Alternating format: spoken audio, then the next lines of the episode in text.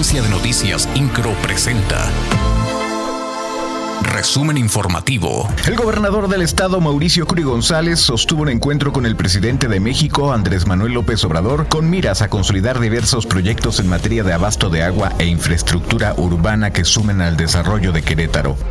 Durante el encuentro celebrado en Palacio Nacional, el mandatario estatal y el Ejecutivo Federal dialogaron sobre estas acciones que serán financiadas en mayor parte con recursos estatales y con una aportación menor pero significativa del gobierno federal.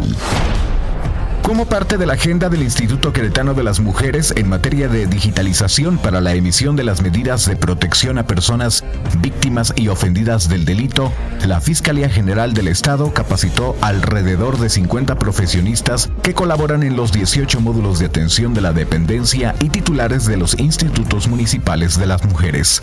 Durante su participación, la directora del Instituto Queretano de las Mujeres, Marisol Curi, señaló la trascendencia de esta herramienta, pues gracias a ella, las mujeres que han sido víctimas de algún delito podrán contar con el acceso inmediato a las carpetas a través de una tarjeta con chip que incluye la información de los procesos que llevan a cabo las autoridades, colocando a Querétaro como líder nacional en materia de seguridad y procuración de justicia. El director del Instituto Cretano del Transporte, Gerardo Cuanalo Santos, indicó que el transporte público no se verá afectado con el arranque de las obras pluviales que se llevarán a cabo a partir del 29 de junio en la avenida 5 de febrero.